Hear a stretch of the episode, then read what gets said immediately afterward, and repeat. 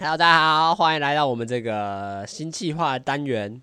呃，叫要叫什么名字来着？呃，为什么我觉得每次都是在想这些标题，都想不太出来？我叫什么啊？这个新的企划，虽然我也不知道我们这个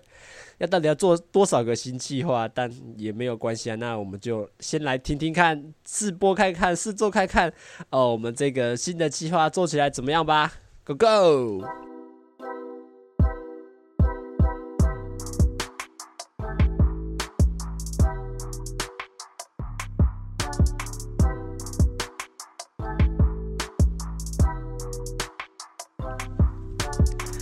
，Hello，大家好，我是这个主持人阿谦，欢迎来到我们这个新的单元哦。就一个礼拜会挑一些比较有趣的时事哦，来跟大家做一个简单的分享。那其实会想要讲，会想做这企划，主要是因为我自己本身就平常就蛮喜欢看一些杂七杂八的新闻嘛，而且我自己整天耗在网络上的时间也很多，所以。呃，不管是网络上发生的事情，或者是比如说，嗯，各种各种类型啊，就比如说电竞啊、政治啊，或是台湾时事，或者是国际上发生什么事，我自己都觉都会去涉猎，然后也都觉得蛮有兴趣。那我就想说，呃，希望在做 podcast 的时候，来跟大家分享一些，嗯，我自己想的气，我自己想。跟大家聊，或者是呃，我自己有在关心的一些新闻吧，然后说不定大家读起来会有一些不同的感觉，不不知道，那就希望说可以透过我的角度来跟大家分享我自己怎么看待这些事情的啦。那今天呢，我就准备了三个，从上礼拜三到这礼拜三，我自己比较有印象深刻跟我觉得蛮有趣的事情吧。那第一个就是这个 Threads 的上架，就我不知道大家有没有在用，欸，诶，它其实应该是。上个礼拜六还是礼拜天出的这个新的 App 啦，那它是那个 Mark Zuckerberg，呃，我们的蜥蜴人，蜥蜴人大大，我们的马克·祖克伯新推出的一个应用程式。那其实，呃，这个程式在出之前，我本来就有听说到。这个马马克·祖克伯有打算要再出一个类似软体，因为主要是目前这种类型的应用程式，主要都还是 Twitter 为主。那先给大家介绍一下这个 Threads 是什么好了。那它就是一个几乎希望以纯文字来嗯互跟他人互动的一个社群软体，所以你可以在上面呃发表自己的言论，然后可以附一张，可以附个图片。或者是你可以放个一些影片，可是通常都不会是很长，里面通常希望都会是短的影片，然后贴文的字数也是有限制，只是比 Twitter 还多，所以你其实，在滑的时候，你就是看到每个很多不同的人在发文，然后可能会发一些自己的心得啊，自己的就是也是发自己的小故事、小文章这样子啦。那它其实我觉得功能跟 Twitter 其实还蛮像的。那当然最近被告说要说被那个 Twitter 告说抄袭，呃，这个或是版权的争议，这个我就还不太确定到底是发发生什么事，就是到底有什么，我比如说真的很像，呃，用起来感觉，比如说不，它有一些功能，比如说你写一篇文章转贴给别人，或者是你看到很好的文章转贴到你个人的板上，你也可以在别人的贴文底下回复或按赞，我就觉得其实整体的功能跟 Twitter。都还蛮相似的，只是当然中间还是有是会有一些落差。那等下我会跟大家呃分享一下我自己使用起来的一些心得啦。那其实我用当时候下载这个只是好玩，因为那时候他因为这是 Mark 那个主克博就是 Meta 的公司旗下的产品嘛，所以他其实一开始最第一个动作就是会先跟你的 Instagram 做联动。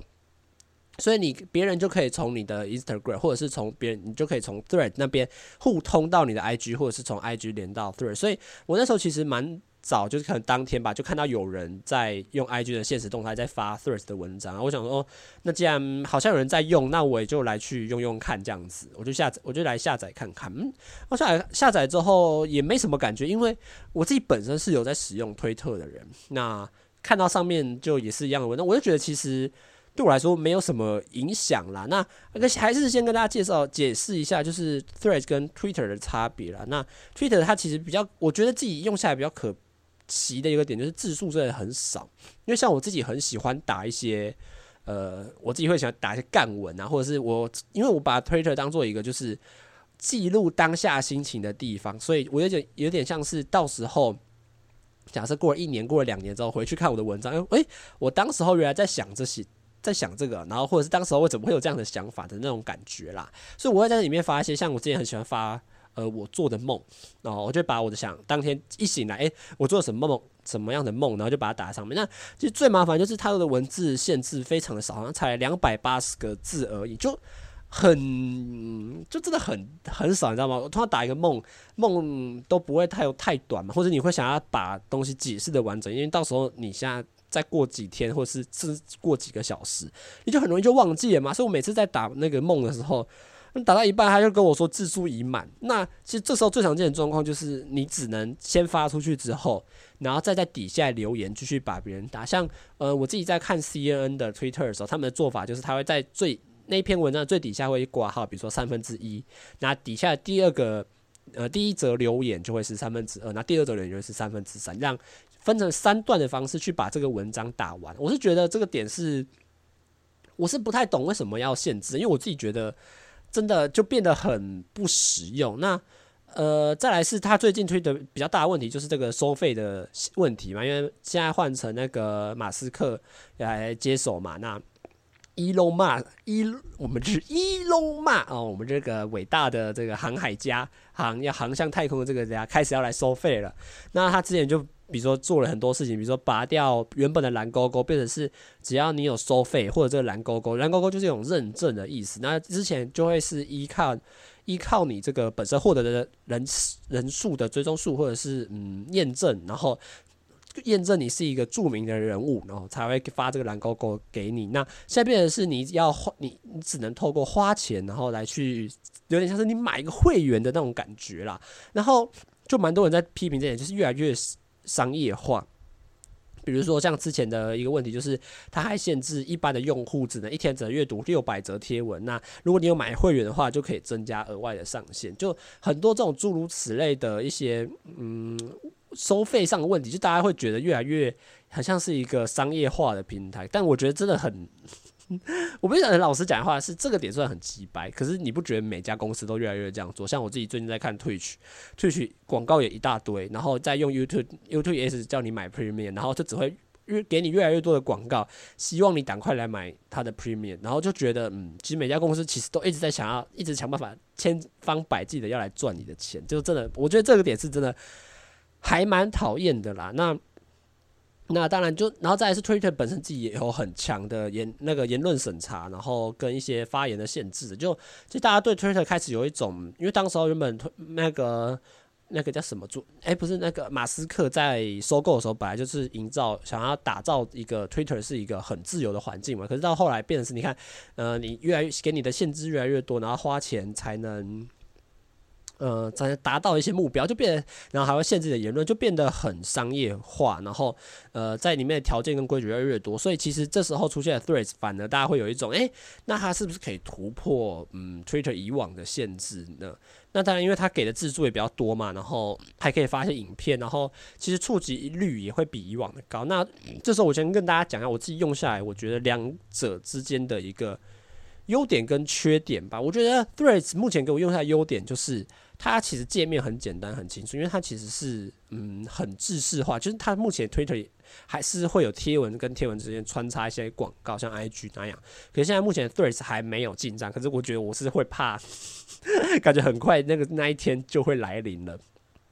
然后呃，目前看起来就很清晰，就文章，然后头像嘛，然后会有一个他发文，那你其实，在滑的时候就可以很清楚看到每个人的文章是什么，然后多少个赞，底下多少则回复。诶，如果你有兴趣的话，再点进去。回复这样子，那呃，它我觉得就还蛮好用的，可是我自己也没什么在用。那我觉得目前大家也要批评它几个点，我自己也还蛮讨厌的一个点，就是它的演算法，我自己目前是觉得非常奇怪，因为呃，它的问题比较像是，当你在用这个在看你的主界面的时候，它有点像是在推荐你，呃，会有这些账号，然后推荐给你看。就比如说，呃，你自己本身有追随，假设是五个人好了。可是当你这五个人看完的时候，他就推荐很多，嗯，他觉得你可能有兴趣的人给你看。就像我今天早上在准备这个今天要播、今天要跟大家分享内容的时候，我都不，我都不知道为什么我的 Thread 的推荐全部都变成棒球，就一堆美国的 MLB 或是美国什么哪一队的棒球，然后的账号，然后就开始跟我分享这些棒球。我就想说，为什么？而且重点是我也没有想要看到这些。他的问题就是他没有办法很直接的只给你看你有哪些有兴趣的人，或是你有在追随的人。因为像 Twitter 他的做法是，他会分两类，一类是他推荐给你，就是他会依照你，比如说。你有 A、B、C 三个人好了，诶、你自己比较常看 A，C 比较少看，那他可能在你在他主要的那个那一栏的时候，诶、你就会看到 A 的东西比较多，C 的就会比较少。那他当然也会推荐一些相似的东西给，所以我目前觉得在推特给我的演算法上面，好像推的都推的东西都是我自己比较喜欢的，而且我蛮喜欢推特一个点是，因为我目目前是使用我在我推特挂的伺服器是挂日本呐、啊。那他在他推特有个好处是，他搜寻页的时候，他会告诉你日本目前的热搜是什么。比如热搜第一热搜，就有点像微博本身的那个功能。那它的特热搜不是新闻呢，而是 hashtag，就是应该不说 hashtag，就是标志啦，就会是标记这样。然后我那时候就看到，比如说，诶、日本发生什么大事？比如说当时候安倍晋三呃被刺杀身亡的时候，我就看到那个推特底下的那个，就是他推荐给你的那个。标签全部都会是安倍晋三相关，然后你就可以点进去，透过这个标签点进去看，哦，原来这么多人在讨论，呃，安倍晋三，就有一种，嗯，你可以透过这个，你可以了解世界的脉象，然后大家知道大家在想什么的那种感觉。那我觉得目前他给我的演算法推荐，都推荐一些很有名的人，比如也不是很有名，就是好像网络知名度比较高的人，然后我自己就没有很想看这些人的内容，然后。反而反而导致我现在在用 Threads 的唯一理由就是看我认识的人没有发文，可能看划个五秒，诶、欸，没有了，然后我就关掉，因为其实你也我自己都不会想看到这些陌生的留言呐。那我觉得 Twitter 的好处是。它其实还蛮好用的，我自己觉得，而且它上面的内容都还也是我觉得很丰富，因为当然用目前用 Twitter 还是占世界的大多数，而且我自己因为本身追踪很多日本的账号，比如说日本的会师、日本的 AV 女优，呃，或者是日本的一些嗯。演演演员吧，然后甚至像一些国际，比如说像 CNN News 或者是呃一些有在播新闻的，我自己就可以，因为它 Twitter 已经是很国际化的平台，而且像日本、韩国的比较常用，所以我在上面就可以看到很多我自己本身就有的资讯啊。那当然这一块 Twitter 目前是还比较少人进驻，跟 Twitter 相较比起来的话，那我觉得缺点就是就真的很鸡掰啊，就它有很多几个点会让你踩在。那个点上，那个比如说刚刚讲的字数啊，或者是它在一些商业的限制上，我就觉得用起来真的会有一种绑手绑脚的感觉啊。但我自己呢，还是会用推特。我先跟大家为什么，因为我自己不是一个那么喜欢呃什发文，我自己发文是会很知道我想发这个的理由，跟我想给大家看这个的原因，所以我不太喜欢一直分享我自己的东西。那推特给我好处是因为没有人认识我，我在推特上面是完全一个匿名的账号，我觉得这也是推特的一个好处，就是完全匿名的账号，所以我在上面发文很明确，就是我自己想看而已，然后我也不太确，或者是我想给陌生的人会不会来点进来看，然后我不太希望我身旁的人看到。那 Thread 的缺点是因为它跟 IG 绑动嘛，所以当我在加入的那一刻起啊，我我虽然好处是我可以看到我 IG 的朋友他们发了什么文章，可是对我来说。我不会想要在上面，呃，再发任何，而且对我来说最麻烦一个点呢是什么吗？是我们为什么要这么多的社交平台？大家有想过这个问题吗？因为像之前就从我们假如说眼镜从 FB 好，然后到好不容易出，后来出现 IG，那我自己觉得很怪点，你看 IG 又又出了留言板，然后留言板出了之后，Messenger 也有留言板，然后留有留言板，然后还有 Twitter，然后还有 Thread，就是。到底要大家要多经营多少个社群媒体，然后才能满足的那种感觉，或者是大家真的那么有社交能量，在一直在分享这些各式各样的文章，而且你还要做区别，比如说这个平台发什么，大家目前 third 都发废文嘛，你 third 发废文，IG 发认认真的文章，然后就是我会搞的一种，大家真的有那么想发文的那种感觉吗？好了，那这个就是我想跟大家分享目前 Threads 的我自己用下来的一些心得跟感想。虽然我不知道它到底可以撑多久，因为我目前感觉有点昙花一现。因为我刚刚讲了嘛，就是目前可使用人也没有多，然后它机制上好像也还没那么好，不知道会不会跟当时候的 Clubhouse 一样，就大家当时哦，我 Clubhouse，我那时候还很兴奋的下载下来，然后其实一天都。完全没有用过任何的功能，我就删掉了，因为我不太知道怎么用，然后我也不常用社群软体，然后就就删掉。我只是不知道这个软体到底能够，因为我比如说，我觉得 IG 还是会稳啊，那 Twitter 会使用的用户还是会继续使用，我自己是这样子想的。好啦，那接下来就跟大家分享第二个新闻吧。那第二个新闻就是上礼拜这个北科大的这个白饭事件，我说我觉得蛮多人在讨论的啦。那我自己觉得，呃，大家知道这事情的经过就是。呃，有一群学生嘛，那他就二十几个人跑去一家热炒店吃饭，然后吃了之后发现说啊，没有白饭了，没有白饭，老板为什么没有白饭了？然后他们就，老板就说哦，没有，没有，没有白饭或还在煮之类的。好，然后他们就跑去客诉，呃呃，也不知道客诉，他就到他们的 Google 评价洗一星的评价，然后在上面骂得很难听，然后然后老板就去控诉到那个媒体上面，然后就上了新闻，然后现在的结论就是。学校好像逼着这群学生去道歉，然后事情暂时就先到这边结束。那我，其实从蛮早，就是这个事情刚发生当天，我其实就知道，因为我在滑 D 卡就有这个新闻。可是我记得，我觉得蛮有趣的点是，第一个是 D 卡蛮早就开始讨论的一个点是，那时候风向还很怪哦，那时候的风向还是大家觉得这群学生很坏。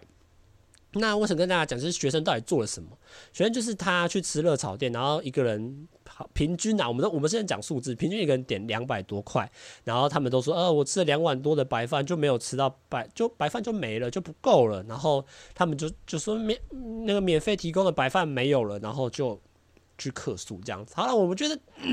蛮早人。早期在讨论的一个风向是偏向老板那一边，因为大家说啊，你就就就在这些屁孩学生啊，然后在那边吵啊，然后点都吃那么多白饭，白饭又不是什么无限量供应的，然后然后大家就说，那些学生你没有白饭吃，那你可以点炒饭、炒面啊。好了，我比如说我那时候看到这留言，其实我就蛮生气，就是有点像是皇帝那时候不知道是哪个什么汉汉，就是那个跟你说没有肉吃，叫你去吃什么蛋。蛋真的是啊，忘记那个叫什么，那那个谚语叫什么？这我想说，这个留言就很奇怪啊，人家又不一定要点炒饭或炒面子，那为什么你要强迫说，哦，你没有钱啊，你你没有白饭吃，那你就去点那个也不是一样？我就觉得那个明明就是不同类型的事情。好了，我觉得其实整件事情最主要，大家或者是老板也在争执点，第一个就是免费供应到底是不是吃到饱这件事情。其实我觉得这个点。很奇妙哦，就是你乍听之下感觉会很像，但是当他被讨论到这件事情上面的时候，好像又变得不太一样。但是我觉得以一个学生的角度来说，我觉得免费提供，那他就是会持续的供应给你。我自己是这样想，会持续的供应给你，因为你都说免费提供，就像我自己在想，第一个问题就是，嗯，你假设去一个店里面，他跟你说，呃，我们要免费提供饮料。然后呢，就像我自己在攻读嘛，我自己有在打工嘛，对不对？免费提供饮料啊。然后这时候假设没有饮料了，然后客人就会跟我们说：“呃，没那个不好意思，里面没有那个饮料没了，可以帮我们补一下吗？”然后我们店员就说：“哦，好，稍等我们一下哦，我们就去补饮料。”就是我们以我自己在做餐饮业，或者是身为一个工读生来看，我会觉得，哎，没当客人跟我们说没有这个东西的，嗯，我们就去补，就是一个好像很合理的事情呢、因为等于我们免费供应这个东西，那东东西没了，那我们就应该要去把它补出来嘛。我觉得这个是一个很……那你说这时候有一个客人一直喝饮料，一直喝饮料，到底有没有问题？以我们一个以我自己在做产业的角度来说，我觉得呃也没有问题，因为当时候你本身在提供这项物品的时候，你本身就抱持着一个这个就是要给客人吃的嘛，你总不可能提供了一个免费的东西，然后你怕了嘛？因为这个就是一个很，我觉得以一个业主来想，你都愿意开放这个东西免费给客人，那然后你还说哦，但是除非你一开始就说啦，限量，好不好？我觉得如果这个东西是这样，呃，每日限每日每日免费呃限量一百份，我觉得这个就合理，因为你。条件都有说清楚嘛？你一天就是免费提供一百份啊，后来晚来的哦就没了，就不好意思，就今天还有吗？哦没了，不好意思。然后啊，我觉得这个就很合理。可是你是说免费提供哦？我觉得免费提供就是当客人没有拿到东西的时候，那是不是就会变得有点奇怪？我觉得啊，我会觉得为什么会没有？因为你自己都跟我说免费，然后你还不持续提供，然后你跟我说啊没了没了，或者是假设我们像老板说要再煮。嗯，我觉得老板的点有一个，我自己不太接受老板一个点，就是他说人突然暴冲进来，就是人来的比预期的多。我们当然不先说什么电，当时因为这个事情很复杂嘛，有什么先打电话，然后老板说没来了七十，来了什么呃四十几位，其实实际到只到二十七。我们先不讨论这个问题是，嗯，你一家热炒店，然后人突然来了一堆人，然后你就负荷不了。我觉得这也是一个很奇怪的做生意的逻辑啦，因为。嗯，你本来就要预期今天的客人会很，就像我自己在餐饮店打工，我本身就是预期今天的生意，呃，虽然会比较差，可是我们该备料的，我们都还是会备，因为有可能还是会突然爆一堆人进来嘛。那我自己觉得老板在这方面的说法是，嗯，很不合理，就是免费提供不代表让你吃到饱。我觉得，嗯，你你都已经愿意免费提供，那然后你还在计较这些，我觉得就是一个很，我自己会觉得有点奇怪的点。那我觉得这些学生其实最大问题就是。嗯，他在店上面批评人家很难听，我觉得这个是会有点夸张，因为我觉得你只要在，嗯，好了，我觉得这个事情好像又没有很夸张，因为假设你在这些店得到不满意的服务，你要写这个评论是你的自由嘛，我自己会这样想，但我觉得两方其实，其实我觉得最主要最症结点就是这个事情到底值不值得上新闻，因为我觉得事情就很简单嘛，呃。我去这家店吃饭，哦，没有吃到白饭，呃，所以，所以我在客诉，我去客诉，嗯，好像听起来就很合理呀。那这个事情到最后还闹上新闻，我就觉得是有点夸张，而且这个新闻还不止报，我记得是礼拜六还礼拜天，到昨天都还有新闻，因为还有什么校长道歉，什么校方要校学生道歉呐，什么巴拉巴拉巴拉之类的问题，我觉得这个事情真的是很。太多，因为你不就我觉得这是一个很合理的过程，就是哎、店家提供的反应服务不满意，那你就去你就去客诉或者写评论，然后你也是写你真实的想法嘛，吃不吃不够啊，然后店家就只能欣然接受嘛，因为你的服务没有让客人满意嘛，因为你说免费提供，结果没了，嗯，我觉得这个就是一个。很合理，因为假我自己的想法就是，假设老板真的不爽，那你应该就白饭收费。我觉得这也很合理啊，就是你觉得白饭你不想要提供免费给客人那么多，那你就收费。那客人想自己愿意接受，嗯，就是自己去吃嘛。我觉得事情就是这个样子啊。那我觉得这也不用再讨论太多，因为，唉，我觉得这种事情一直吵下去真的没什么意义，因为我我觉得就很实在，就是这个事情根本就不值得。大家一直这么激烈的在吵，然后浪费这么多的新闻媒体版面啦。好啦，那我们就来看最后一则新闻吧。那我自己觉得这个新闻真的是非常的有趣哦、就是柯文哲要来开演唱会哇，我自己是觉得蛮蛮好笑的啦。那柯文哲就在上个礼拜的时候就说他要办这个募募款，呃，好啦，也不是。募款演唱会，虽然他最近的新闻自己就说没有要募款，我们是一个娱乐性质，想娱乐粉丝。对，虽然这个事情我觉得是蛮好笑，因为他前严重前后打脸，因为他一开始在新闻上面的时候很摆明的，就是有说要募款，就是一个募款的演唱会。那他到他到昨天还是前天道歉说，呃，什么让就是他讲错话啦，反正简单来说就是他觉得他觉得他去唱歌。嗯，然后北流不让他唱，北流就是有问题。那，呃，我觉得这是我不想讨论这种事情，因为这种就是嗯，公务人员在判断嘛。比如说，因为他说政治人物到底能不能上北流，上北流开呃有政治意义的活动，这个就是很嗯，他们他们政务人员应该要自己去讨论。我自己比较有趣的是，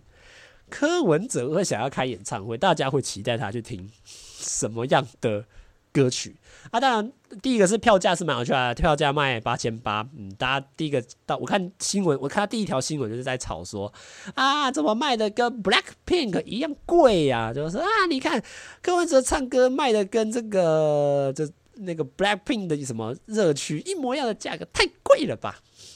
我就觉得蛮也蛮好笑，反正对我来说啦，这种商品本来就是一个自由化的社会嘛，就你只要你除你愿意开这个价格。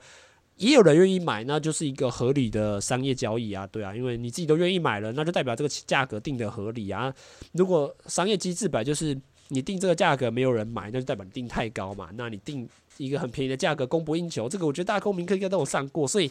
你说他定这个价格到底会不会太贵？呃，有听说也是四分钟就秒杀，那对于那些想要参加的人来说，就不会是一个太贵的问题呀、啊。好啦，我自己比较好奇的是这个。柯文哲会唱什么歌？因为我自己目前知道。柯文哲唯一出过一首歌，而且应该说出过不首不止一首歌，然后最有名的当然就是那个怪怪的嘛。那我我最近还跑过去听，因为真的是蛮好听，而且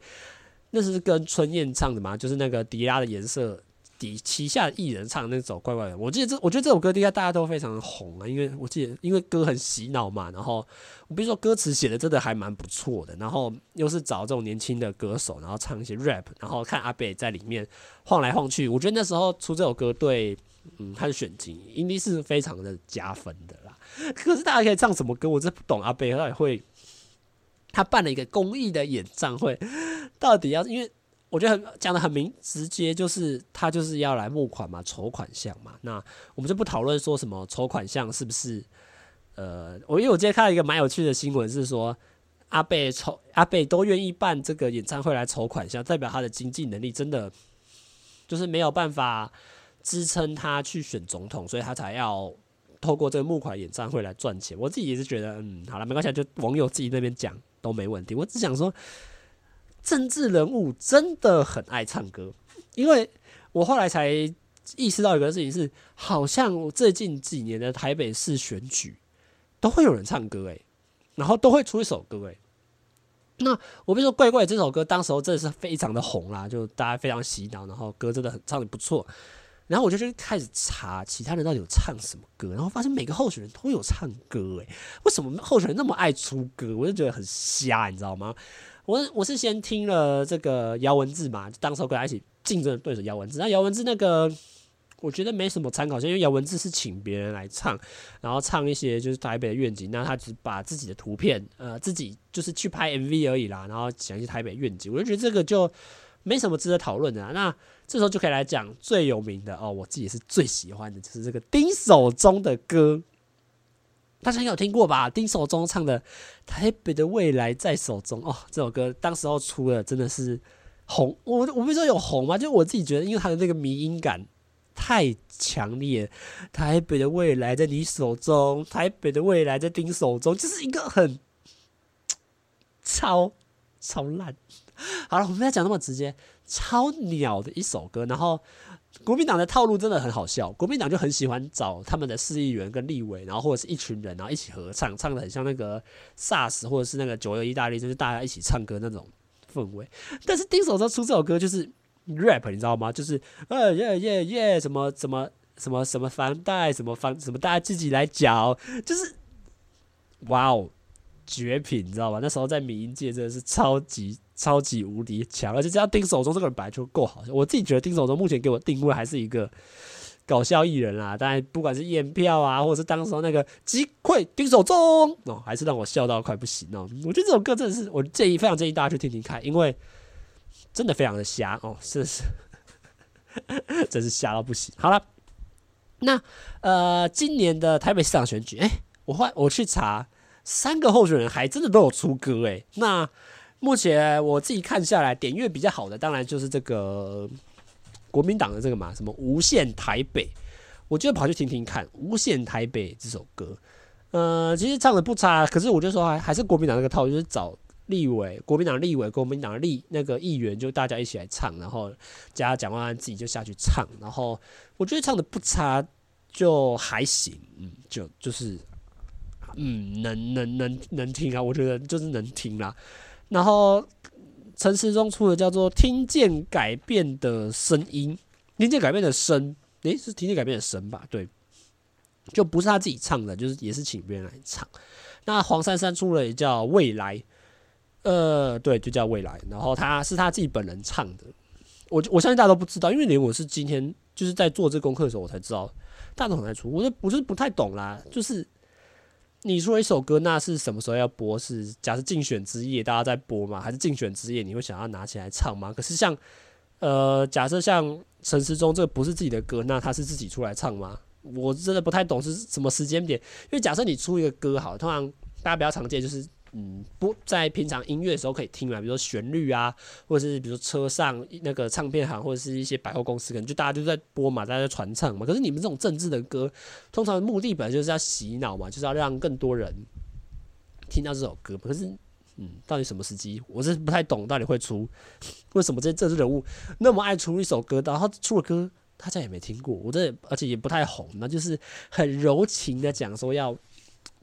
台北市的发展，我是觉得蛮蛮奇妙的啦。好啦，那这是我今天想要这礼拜想跟大家分享的新闻啊。我不知道这样的类型或主题，呃，大家会不会喜欢啦？但我就觉得说自己分享一些我觉得蛮有趣的时事或新闻给大家，然后呃，不一定是大家那么常见，或是大家可能不一定有注意到的事情，我觉得也是蛮值得开心的一件事情啦。那今天的节目就先到这边结束了。我是主持人阿倩，我们。呃，这个礼拜天会上直男思维，诶，对，好，拜拜。